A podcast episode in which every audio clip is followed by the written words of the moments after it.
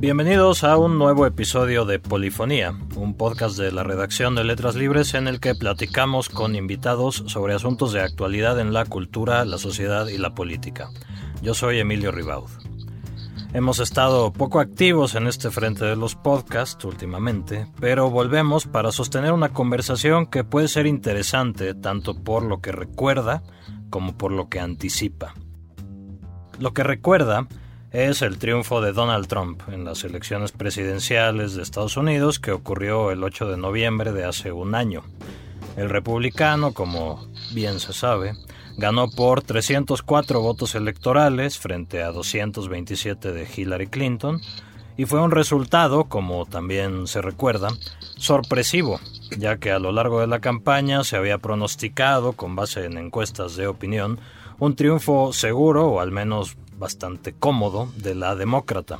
Las encuestas en esa ocasión fallaron. Lo que anticipa es que en 2018 tendremos elecciones presidenciales en México. Y como en Estados Unidos en 2016, las encuestas jugarán un papel preponderante. Los encuestadores mexicanos, sus métodos, todo el sistema que hay en torno a ello van a estar a prueba. Para hablar sobre las encuestas y especialmente sobre estos momentos en los cuales las encuestas se equivocan, hoy nos acompañan tres expertos en el tema. Se trata de Yamil Nares, director general de DEFOE, René Bautista, experto en metodología por encuestas, investigador del National Opinion Research Center de la Universidad de Chicago, director general de General Social Survey y editor de Public Opinion Quarterly. Y Marco Cancino, director de Investigación Pública, Centro de Investigación. Bienvenidos los tres, muchas gracias por estar con nosotros. Eh, empecemos contigo, René. 2016. ¿Qué pasó con las encuestas en Estados Unidos en 2016? ¿Se equivocaron o no se equivocaron? ¿En qué consistió su equivocación? ¿Qué pasó?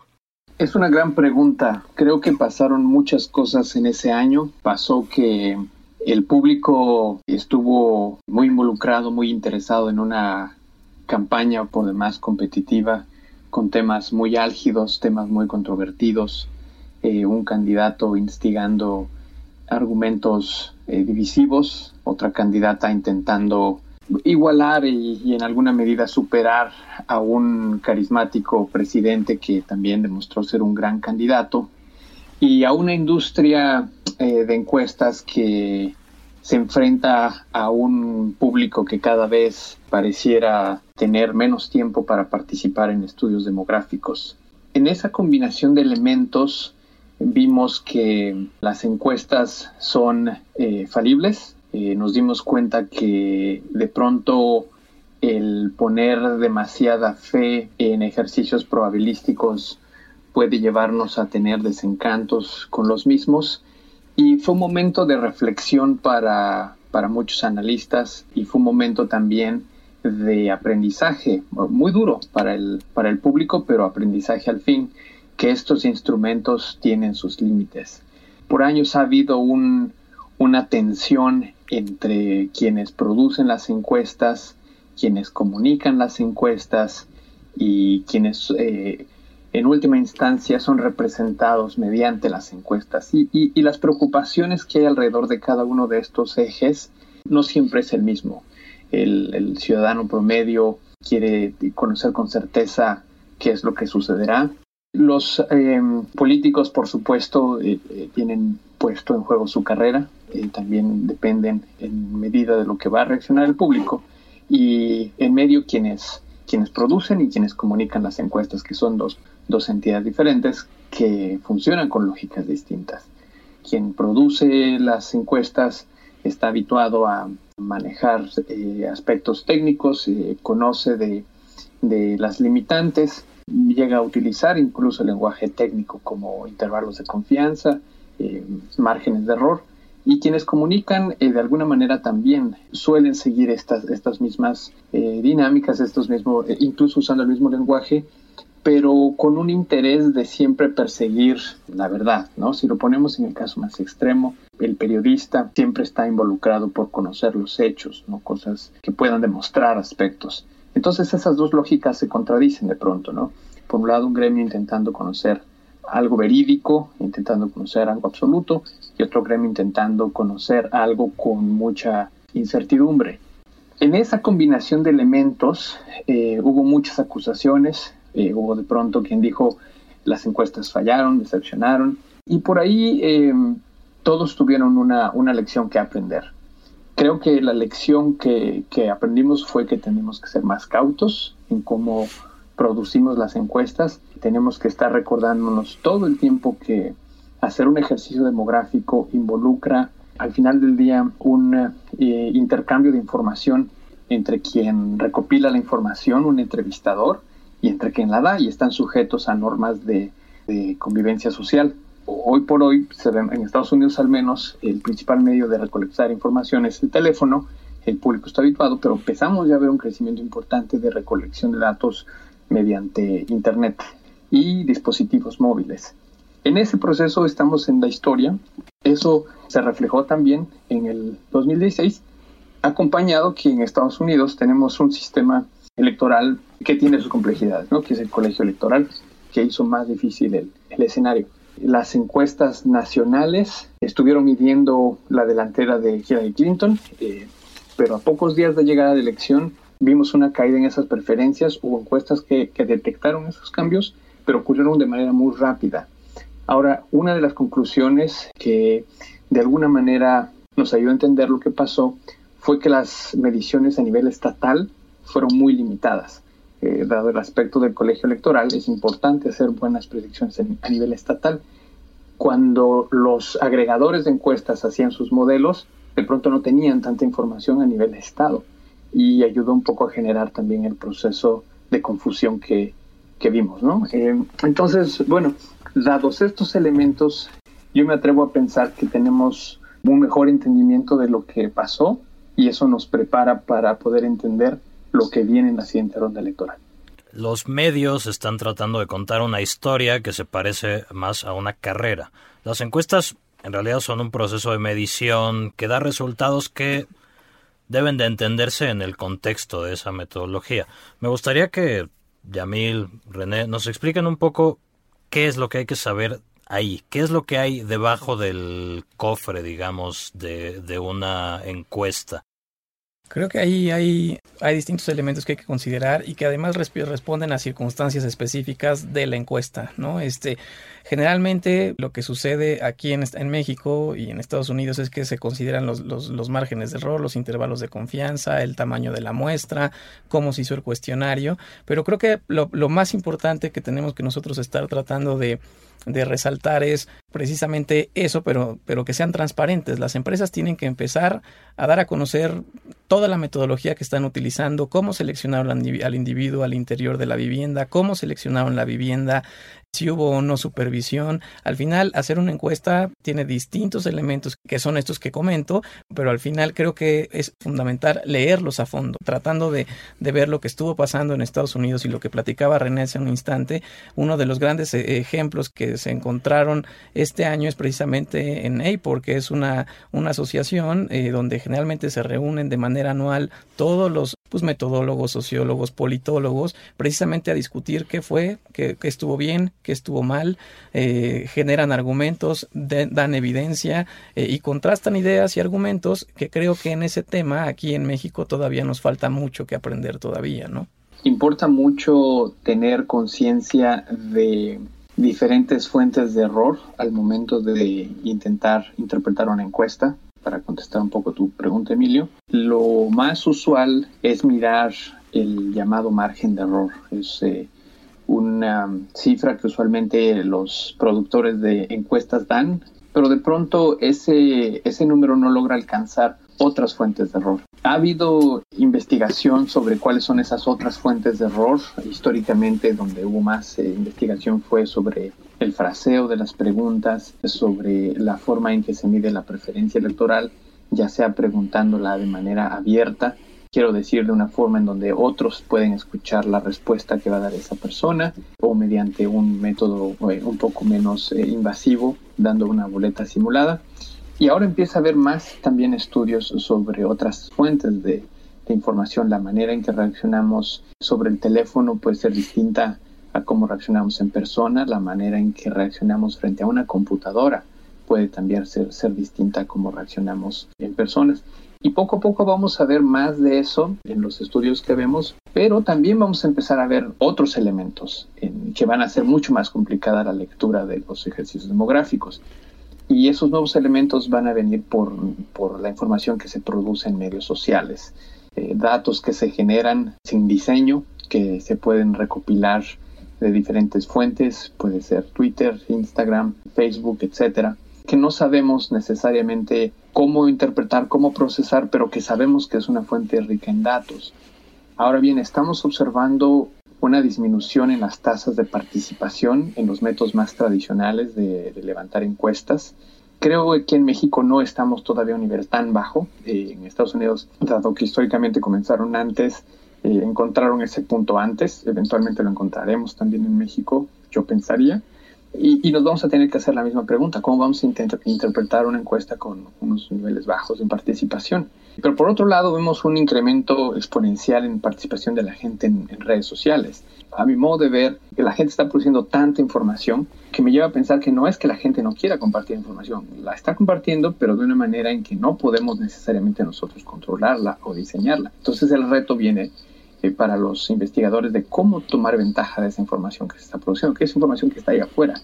Ahora, si las encuestas ya llegaron a su fin, si esta crisis representa el final de las encuestas, no creo, porque también estos ejercicios demográficos se usan más allá de, de, un propósito electoral, se usan para investigación demográfica, y gracias a ello podemos tener estimación de diferentes aspectos, llámese educación, llámese crimen, llámese salud, empleo, etcétera, ¿no? Entonces, hay una parte muy importante en la industria de las encuestas que, va a estar ahí un buen rato y solamente es una parte muy pequeña la que vemos dedicada a los estudios electorales. Mencionabas, Yamil, está la American Association of Public Opinion Research, que es esta asociación que reúne a todas las empresas y no solo a las empresas, académicos, investigadores que se dedican al estudio de la opinión pública. Y ellos hacen periódicamente una reunión en la cual evalúan su funcionamiento. ¿Cómo se diferencia esta práctica de una industria como la estadounidense con lo que pasa en México en términos de reflexión conjunta, en términos de vigilancia de lo que se hace? Creo que parte fundamental es que hay un esquema de transparencia. Prácticamente es, una reunión y es una asociación multidisciplinaria. Hay de todos, eh, hay politólogos, sociólogos, psicólogos, metodólogos, discutiendo diversos temas, temas específicos, como los mencionaba anteriormente René, de distintas fuentes de error para tratar de explicar diferentes, eh, diferentes encuestas y además no solo electorales. Entonces, esa reunión que se hace cada año, pues tiene cierto rigor académico inclusive, que posteriormente todas las presentaciones que se hacen ahí se van y se publican en algún en, algún journal con ciertas características académicas. Creo que aquí en México nos hace falta todavía mucho por llegar a un, a un nivel así, porque al final ahí de repente hay algunos foros que son foros que han sido naturales y que se han dado. De repente eh, el IFE eh, lleva a cabo después de cada una de las elecciones algo, algo que pretende ser algo similar. La AMAI tiene algunos congresos, eh, un congreso anual también. La AMAI es esta agencia de asociaciones de mercado y de investigación en México que hace foros relativamente similares, pero siempre creo que o lo que terminamos encontrando en temas de opinión pública y de metodología por encuestas es que no hay la transparencia suficiente pues para prestar las bases de datos, para compartir los cuestionarios, para que uno pueda hacerse cargo de, de toda la información que están generando para analizar precisamente cuáles son estas fuentes de error que mencionaba René anteriormente y además tratar de darle certidumbre a los usuarios de estas encuestas de que son datos o que es información pues al final fidedigna, ¿no? Entonces creo que ahí son es la, la principal diferencia, una de las principales es tema de transparencia y el rigor metodológico con el que se lleva a cabo eso. Y también, como bien mencionabas, también es, es una parte y es un elemento donde quizá aquí en México estamos todavía empezando a crecer en toda esa parte, en cómo analizarlo, eh, en, utilizar las encuestas en, los distintas, en las distintas eh, industrias. Y creo que hacer un foro de ese tamaño en México todavía... Eh, pues falta un poco. Ojalá podamos llegar a ese tema, pero, pero creo que la transparencia es uno de los principales problemas, ¿no? Creo que aquí también tenemos que empezar a definir eh, en términos de para qué sirven las encuestas, cuál es ese uso que se le, se le puede dar a las encuestas. Creo que en México, ustedes me corregirán, René, Yamil, eh, bueno, en términos electorales, sí, más o menos en los 80, finales de los 80 empezó a utilizarse como una herramienta recurrente de la decisión en términos electorales, político-electorales pero ya se estaban usando desde antes desde el punto de vista de diseño de productos en la parte de la iniciativa privada, el sector industrial, la parte de la economía. Creo que ha tenido mucho más visibilidad desde el punto de vista político el uso de las encuestas, por lo menos la parte de todas las empresas grandes de las encuestas que surgieron y crecieron al cobijo de este proceso de democratización o por lo menos de transición eterna a la democracia mexicana. Y creo que ahí es donde tenemos que hacer un, alto para preguntarnos y tratar de contestarnos cuál es ese uso en términos de política pública, en términos electorales, en términos de política. Y creo que aquí también hay un tema de una deficiente demanda, calidad de demanda por parte de los usuarios de la información que se genera en las encuestas. Si bien es cierto, ya se superado un poco, se ha estudiado y se ha superado un poco el tema de los errores del diseño, del muestreo de las encuestas. Creo que donde hay bastantes todavía áreas de oportunidad es en el tema del levantamiento de las encuestas, todo este trabajo de campo donde se presenta gran parte de, de la problemática del ejercicio demoscópico pero la parte del usuario creo que tiene grandes deficiencias desde el punto de vista técnico. ¿Para qué sirven las encuestas? Más allá de, de, saber si qué candidato tiene mayor preferencia o intención de voto sobre el otro, quién tiene más negativos, sino más bien si realmente se han convertido en una herramienta para toma de decisiones o simplemente una herramienta para justificar decisiones tomadas a priori, que básicamente es ahí donde empieza a desvirtuarse bastante el uso de las encuestas y donde también la parte eh, de transparencia, la parte ética de la industria demoscópica en México ya empieza a tener eh, muchas cuentas por pagar, ¿no? A, la sociedad mexicana. Entonces, por parte de los usuarios, poco han querido o hemos querido, bueno, eh, enterarnos eh, que se puede explotar todavía desde el punto de vista estratégico la información. Hay más carnita que se le pueden comer al, a la encuesta y se pueden aprovechar y que se descartan porque nada más lo que se quiere es la intención de votos, eh, los negativos, algunos juegos de careos. Creo que también no solo tiene que mejorar la industria eh, demoscópica, todos los que hacen encuestas, sino también todos los que somos usuarios de encuestas demandamos muy poco, exigimos muy poco en términos de calidad a quienes levantan encuestas, nos metemos o nos involucramos muy poco en el proceso de construcción de la muestra, del diseño del cuestionario, del seguimiento, la supervisión del levantamiento en campo y sobre todo de cómo traducir en términos ya sea de comunicación a un ciudadano promedio los resultados de la encuesta o inclusive cómo traducir esa información en decisiones técnicas de política pública o inclusive de estrategia electoral. Creo que eso es muy importante. Se ha hablado mucho y eso en México todavía falta mucho por hacer. Estos eh, mea culpa de la, de la industria se hacen a puerta cerrada entre los mismos y realmente no se evoluciona en términos de transparencia ni de mejoras de prácticas en el sector. Y esa es la gran pregunta que, que debemos de tener. ¿Nos servimos de las encuestas? O las utilizamos para un uso realmente que nos justifique la claro, que decisión ya tomada. Ahí es donde está esa relación entre los medios de comunicación y las casas encuestadoras. O sea, para el público general me atrevo a decir que una encuesta solo existe más o menos cuando hay elecciones y solo sirve para decir quién va ganando del lado de usuario y pensando un poco en los ciudadanos con los que nosotros normalmente tenemos en cuenta, simplemente se quedan con lo que también usan los comunicadores y con lo que también usan los políticos, que es simplemente el dato del resultado de las diferencias, de las distancias entre un candidato a otro, los posibles escenarios entre un candidato o un relevo de ese mismo. Y los ciudadanos también, es cierto, tampoco se preocupan sobre la calidad, sobre la metodología y no se lo van a preguntar porque no es de su interés. ¿De qué me sirve saber si se levantó con ponderada, eh, si eran eh, un panel, si eran con un margen de error? No me interesa. Yo me quedo con el dato que me suena, porque además eso genera nota. Y en términos de medios tienes un contenido que vende. En términos políticos, electorales, en una campaña, pues eso te sirve para decir que vas más adelante que el otro o estás remontando una distancia eh, que tenías antes con otro candidato. Y eso es propaganda. También viene un tema ético cuando viene el cuchareo per se, donde ahí todo se permite a partir de la opacidad que existe en la industria en México. No es una práctica transparentar las bases de datos, la metodología con la que se construyó la muestra, los mecanismos de levantamiento, las sustituciones, y mucho menos hay una discusión, un debate metodológico entre expertos, entre eh, estudiosos y los usuarios. En México no hay un debate donde se sienten unos, otros y otros a decir de qué manera podemos medir mejor, reducir esos márgenes de errores y tal vez no va a ayudar a predecir el futuro, porque es una fotografía en ese momento, pero qué tan nítida es esa fotografía. Es como el nivel de píxeles que tienes en una fotografía, ¿no? No te va a decir cuál es la que sigue, pero sí te va a decir en ese momento así pensaba la gente, así opinaba la gente, eh, pero en México pareciera que todavía tenemos cámaras de finales del siglo XIX.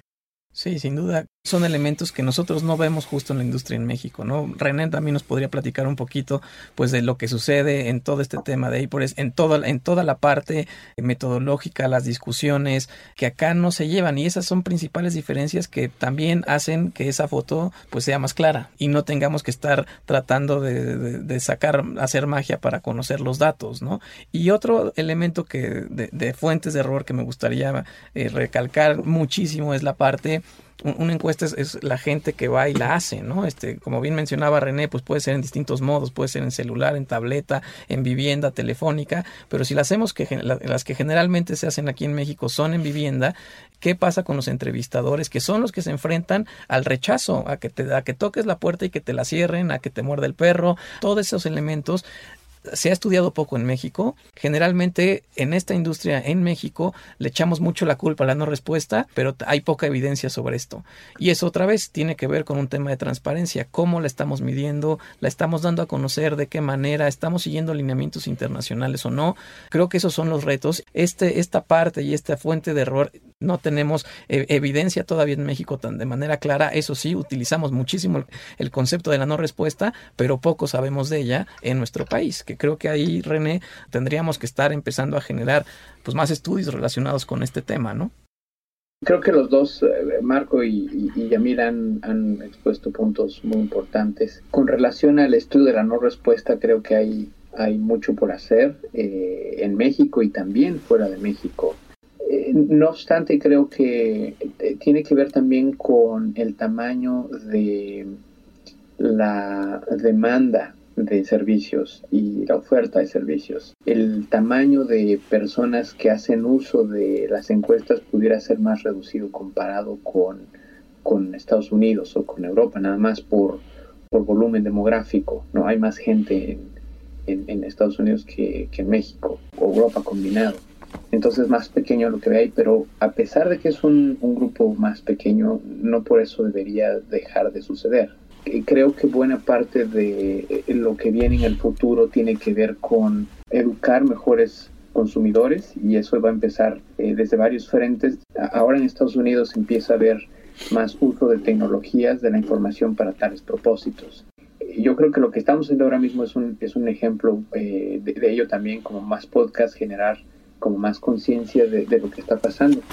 y al final, creo que en ese ejercicio de, de entender ambos lados, eventualmente vamos a empezar a, ver un poco de más avances, pero sin duda va a ser algo lento, no por ello debemos de dejar de hacerlo.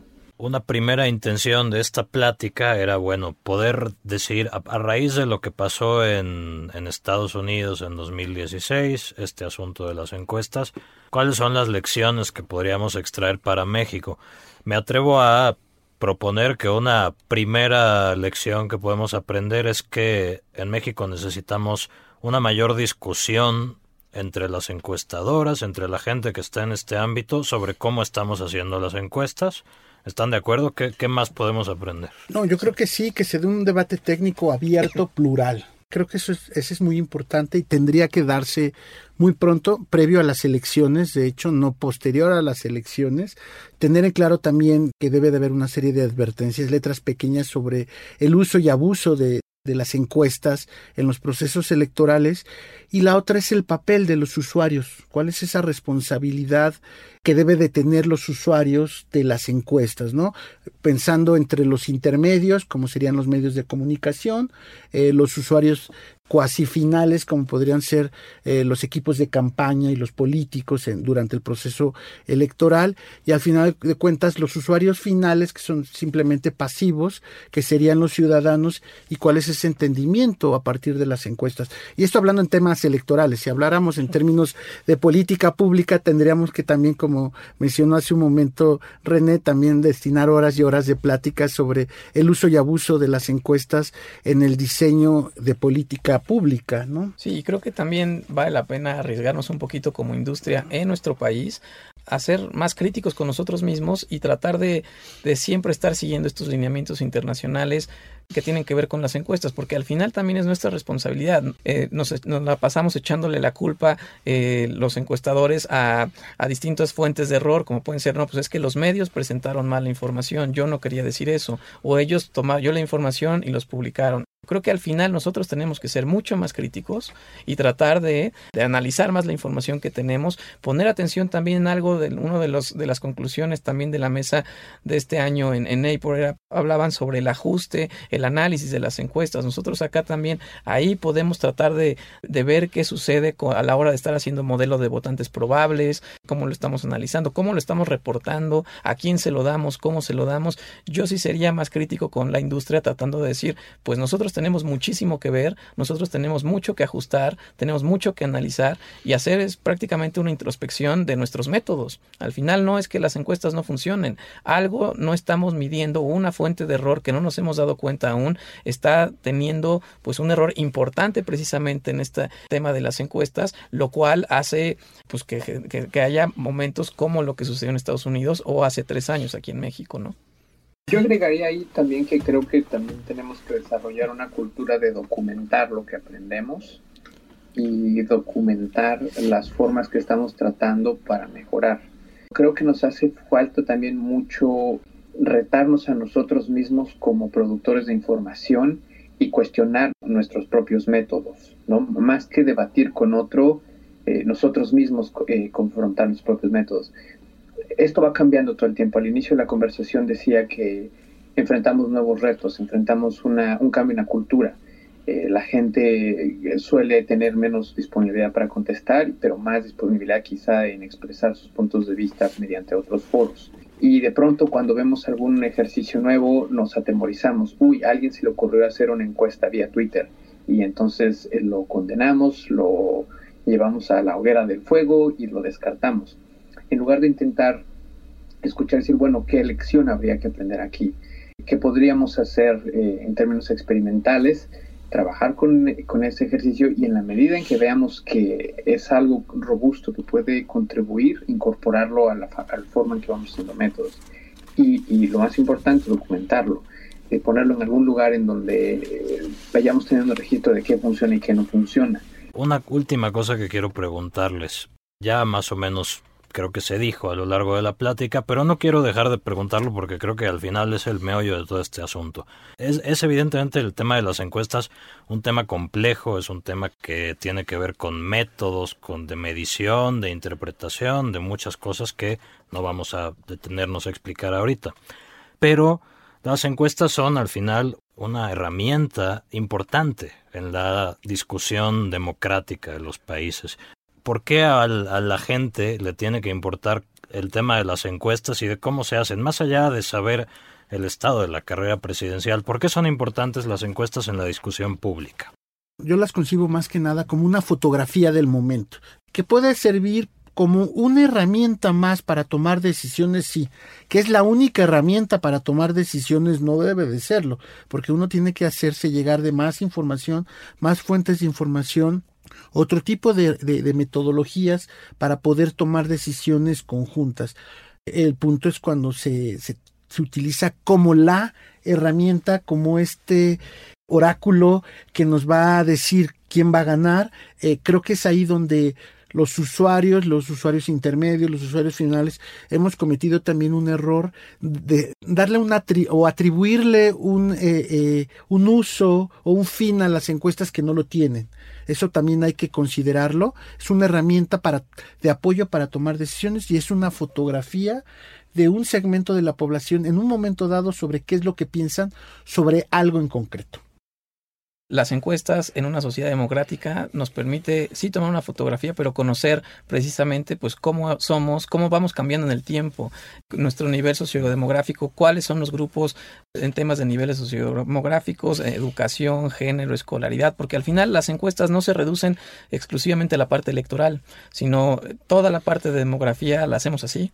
El único que puede hacer algo más allá de una encuesta es el censo y es el gobierno, porque tiene los recursos para hacerlo, lo cual sería ideal siempre no necesitamos las encuestas precisamente para conocer eh, distintos temas. También, como mencionaba René, la parte de la parte criminal, la parte de violencia, eh, el tema de transporte, de vialidades. Estamos conociendo nuestro país y creo que eso es fundamental y es por eso que, que queremos saber si la estamos haciendo bien.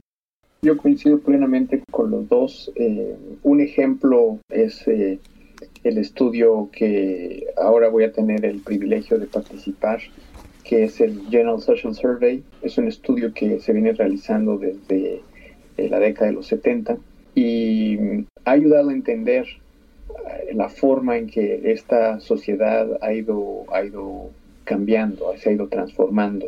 Actitudes hacia mm, posesión de armas, actitudes hacia el aborto, cambios en religiosidad, actitudes hacia la ciencia, eh, apertura hacia minorías, etcétera. Es, es importante conocer qué tan divididos eh, ideológicamente estamos, qué tan difícil va a ser poder trabajar todos en conjunto. Son ejemplos que nos hablan sobre la importancia de tener este tipo de mediciones. René, muchas gracias por haber estado aquí en este podcast. Gracias a ustedes por la invitación, un placer siempre convivir. Marco, muchas gracias. Gracias. Yamil, muchas gracias.